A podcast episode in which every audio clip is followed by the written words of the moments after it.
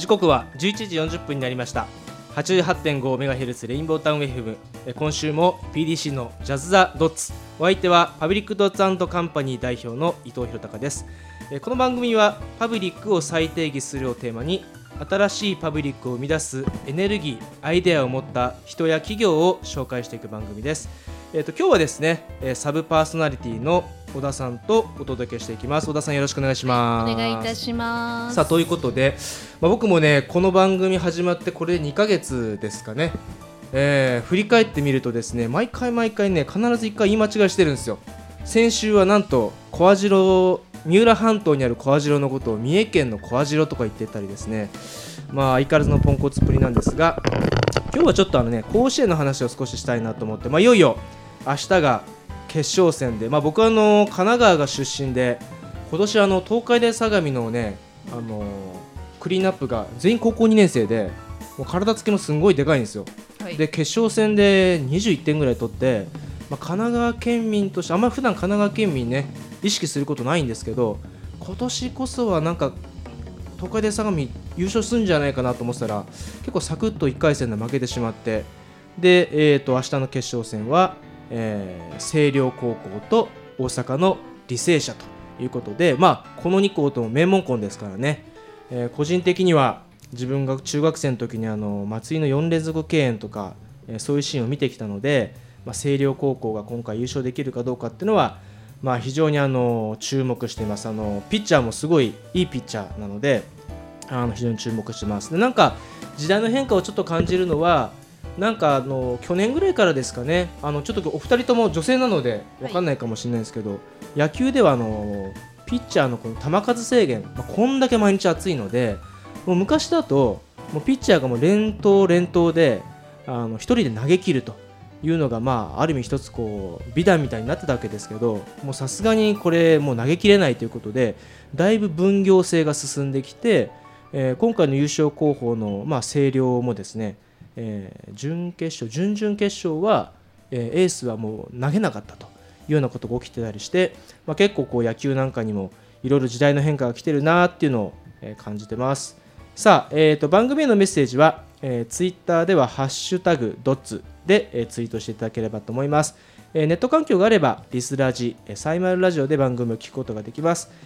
えー、さて、えー、そういうことで、えー、本日のゲストでありますですけども、えー我々と同業と言っていいんでしょうか、えー、というか同業ですよね、えー、川崎 FM の、えー、人気番組、えー、川崎ショータイム小杉スイッチオンで、えー、パーソナリティを務めていらっしゃいます、えー、笹田恵子さん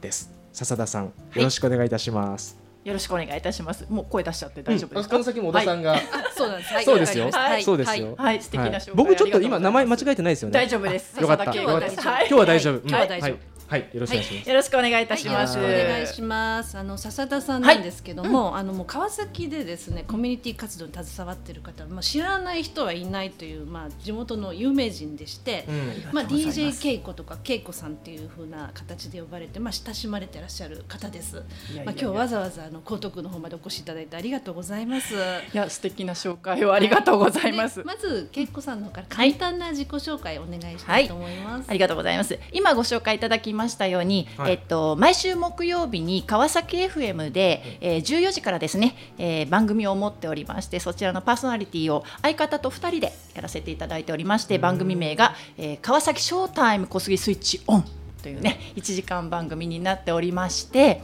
で内容はやはりあのゲストの方をお招きして少し15分ぐらいねお話伺ったりですとかあとは中原区役所の方と、うん、あと地域のあのアイドルにの方たちにご協力いただいて中原警察署からのなんかこう安全安心にまつわるものを丸抜クイズでこう出してもらったりですとか、えー、あとは NEC さんが、えー、と中原区にあるんですけれどそこの NEC さんのある女子バレーボールチーム、うん、NEC レッドロケッツ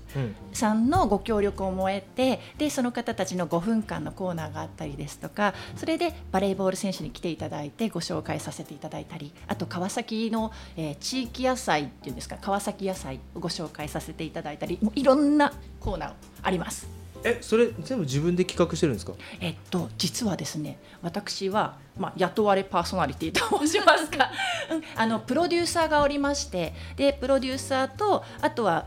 ご提供いただいている、えーと、会社様ですとかいろんな方々のご協力を得て、えーとやらせていただいてるんですね。なので内容はプロデューサーが考えてくれてます。はいはい、まあ、の恵子さんの番組私も2回ぐらいゲストであの出させていただいてまして、うん、まあ、今日ちょっとその講師逆転という感じだと思うんですけれども、はい、えー、あの今日はもう恵子さんの胸を借りてやろうと思ってます。はい、ありがとうお願いします。よろしくお願いします。で今日はあのやっぱりコミュニティ FM と地域みたいなテーマで少しお話ししようかなと思ってたんですけど、はい、恵子さんも小杉スイッチオンやられても何回目ぐらいになりますそうですね。小杉スイッチオンは実は今4年と5か月経っていて、えっ、ー、と最初の1年間は相方の男性パーソナリティがメインだったんですが、まあえっ、ー、と3年前ですかね。1年経ってからその相方と交代交代で、ええ。えー、とパーソナリティしておりますので今大体3年結構長いですね。それで交代交代なのでどれぐらいでしょう。はい。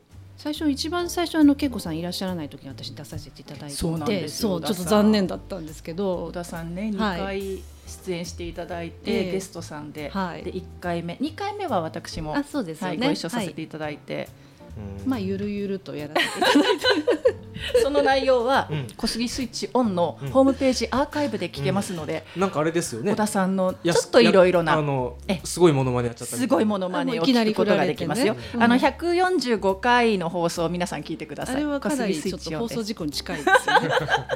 なるほど。今日は放送事故ならないよね、今日は今ちょっと緊張してますよ今。あの振られないようにやっていただきたいなと思ったんですけどまあ、残った時間がありましたら。じゃあちょっと喋りまくらないといけないですね。はい、お願いします。今日は、はい、まあいろいろ聞きたいんですけど、あのまずそのやっぱりコミュニティ FM やられていて、何かその地域との活動なんかで変わったこととか、はい、何かその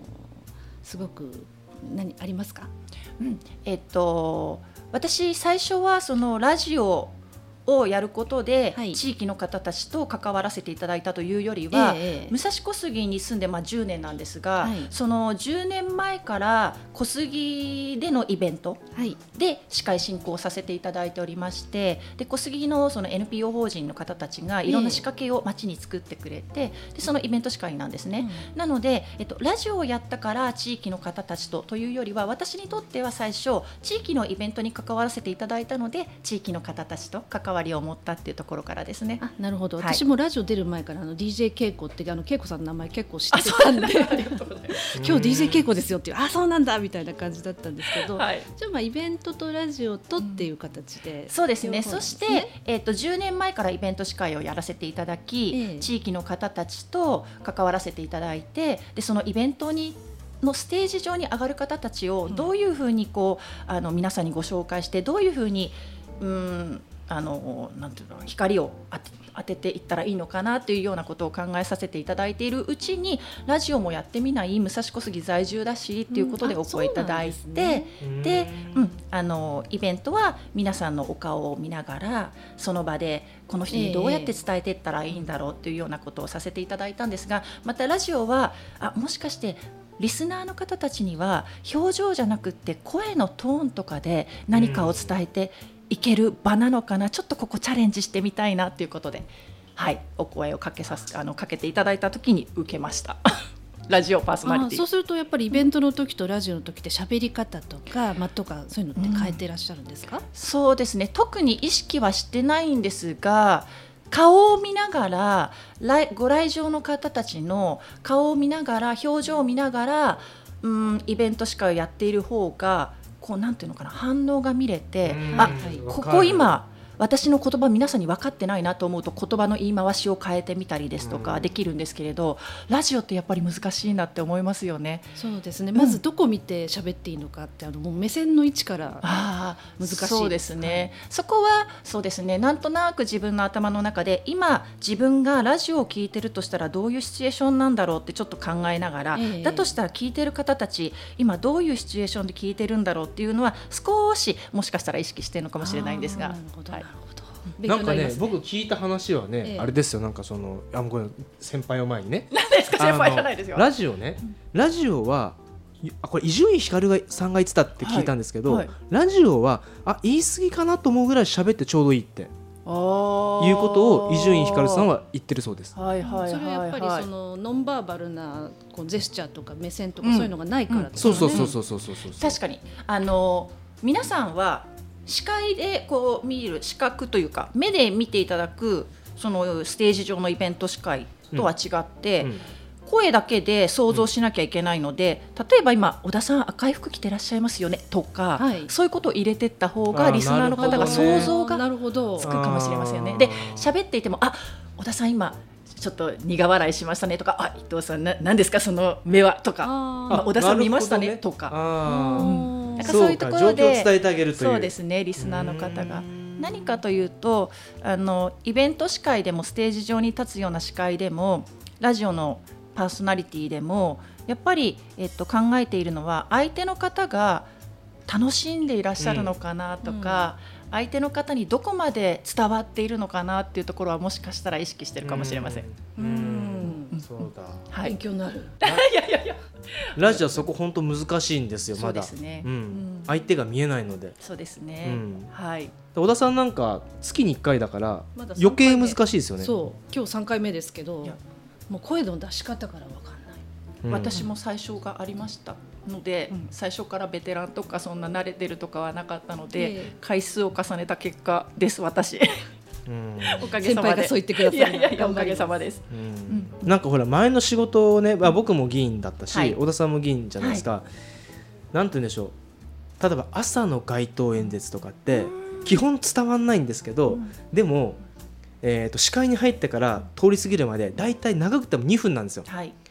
で2分の間に何か自分の名前と制作のキーを伝えなきゃっていうので、あのとにかくセンテンス短くパッパッパって言って、うんうんそれで1分半ぐらい構成しなきゃいけないので染みついちゃってると。ラジオとかってそこがね全然真逆の世界じゃないですか、はいはいはい。すっごい難しい。ね、基本政治家って投げっぱなしの喋りが多いですからね。自分だけ喋ってそのレスがないやり取りがないみたいなところが多いので、まあ、とにかく声が大きいっていう。うん。でもそうですよね。確かに拝見していると演説していらっしゃる方たちってもう一生懸命じゃないですか。やっぱはい。り自分を分かってもらおう分かってもらおうって、でも正直そうですよね。あのワンウェイになっちゃってるので、はい。ツーウェイじゃないので、うん。なかなかこうみんなが素通りしてしまうっていうところありますよね。でも、うん。やっぱり目とか表情で何か訴えかけられると、ちょっとい一瞬止まりはしないけどこう見ちゃうかなっていうところありますよね。うん。なるほど。ああの方真剣そうに言ってる。それともなんか台本見ながら言ってる？とか、あなんかあの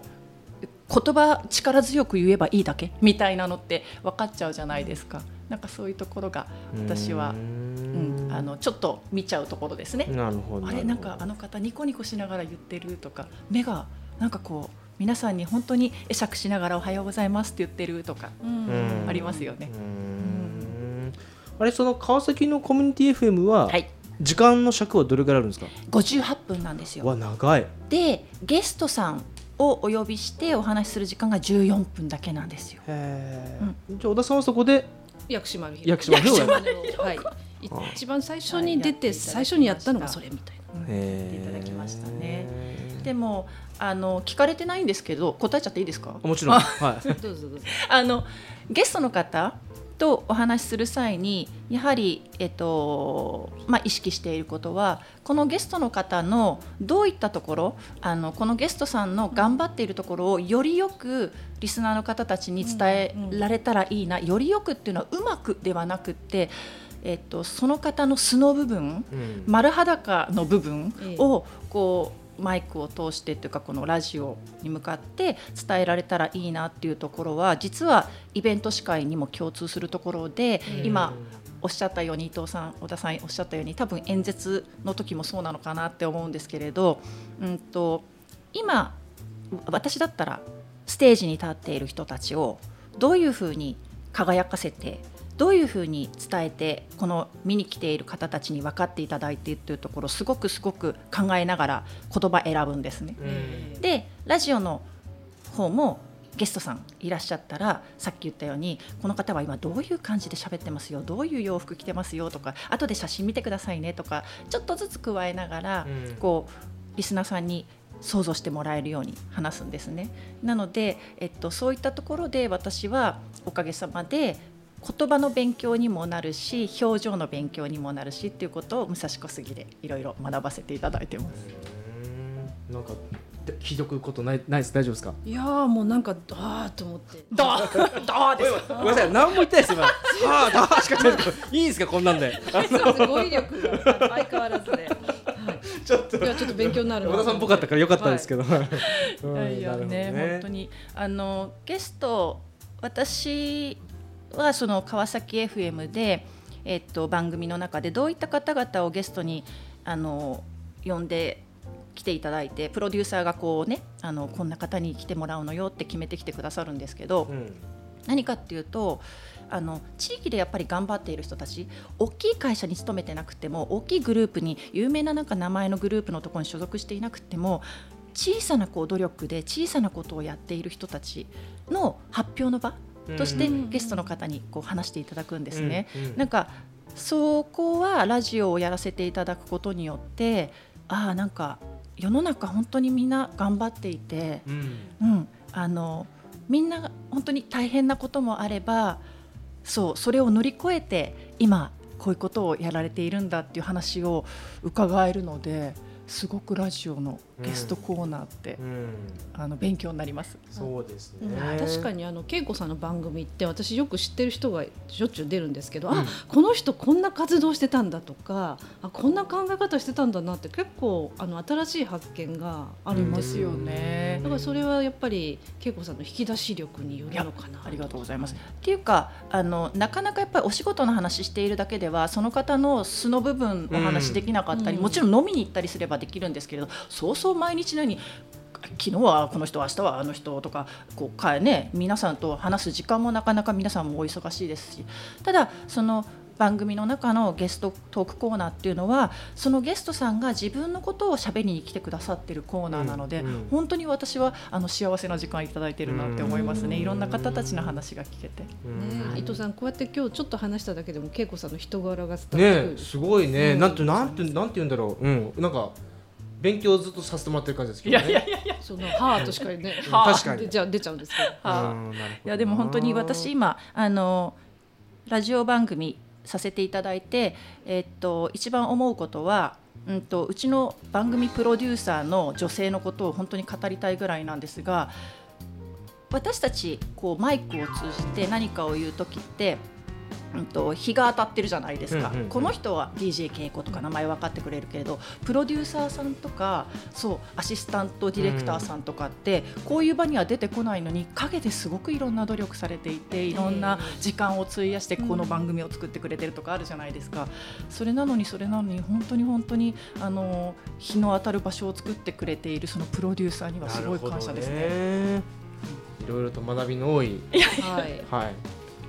はい、これを糧にですね、我々もちょっと精進していかなければなりません、ね、そうですね。こんな話でいいんですか？はい。ていうかもうね、これ音楽変わっちゃったじゃないですか。これね、終わりなんですよ。った。いや、いいんです、いいんです。はい、すみません、本当に、毎回ね、いつもね、あっという間なんです。本当、笹田さん、今日ありがとうございました。えっと、さい、あの、来週のゲストですけれども、えー、来週はですね、タイムカプセル株式会社の代表取締役相沢健一郎さんをお迎えしてお送りします。来週あのサブパーソナリティの山口努さんと一緒にお送りしたいと思ってます。えーと、この番組は、えー、ポッドキャストでも配信してもりしてますので、えー、検索してみてください。えー、それでは来週もこの時間にお会いしましょう、えー、お相手はパブリックを再定義する PDC 代表の伊藤博隆と小田理恵子でした。どうも皆さんまた来週